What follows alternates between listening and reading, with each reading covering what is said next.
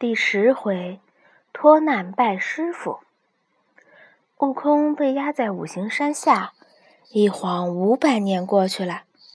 一天，如来佛祖命观音菩萨去长安找一个取经人。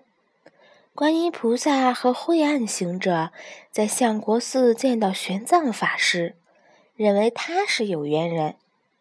观音菩萨把锦兰袈裟和九锡环杖献给唐太宗。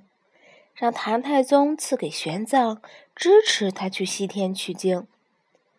唐太宗招来玄奘，赐名唐三藏，并赐给他袈裟和锡杖等物。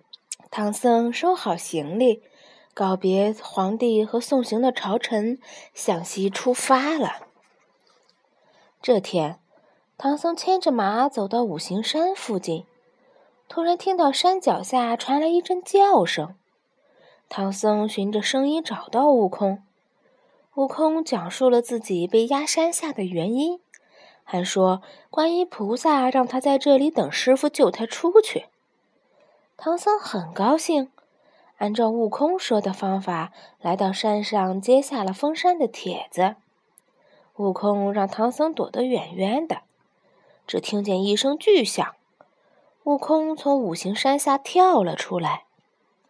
悟空来到唐僧面前拜了师，唐僧高高兴兴地收了徒弟，还给悟空另外取了个名字叫孙行者。师徒二人启程赶路，悟空在路上打死了一只老虎，用虎皮做了两件衣服，一件围在腰间，一件收了起来。一天。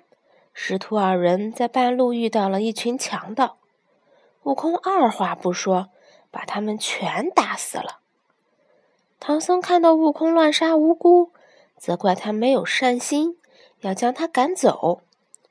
悟空非常生气，便赌气腾云驾雾的走了。唐僧只好自己上路，一路上。一位老婆婆捧着一件锦衣和一顶花帽朝他走过来。老婆婆说：“给你徒弟戴上花帽，他不听话，你就念咒语。”老婆婆教了唐僧咒语，然后化作菩萨飞走了。唐僧连忙跪拜。悟空走后，很快就知错了，回头来找唐僧。看见锦衣和花帽，他高兴地穿戴起来。刚戴好花帽，唐僧就合掌念起了紧箍咒。悟空的脑袋疼得直打滚，怎么也解不开帽子上的金箍，连声哀求道：“师傅，别念了，我以后一定听话。”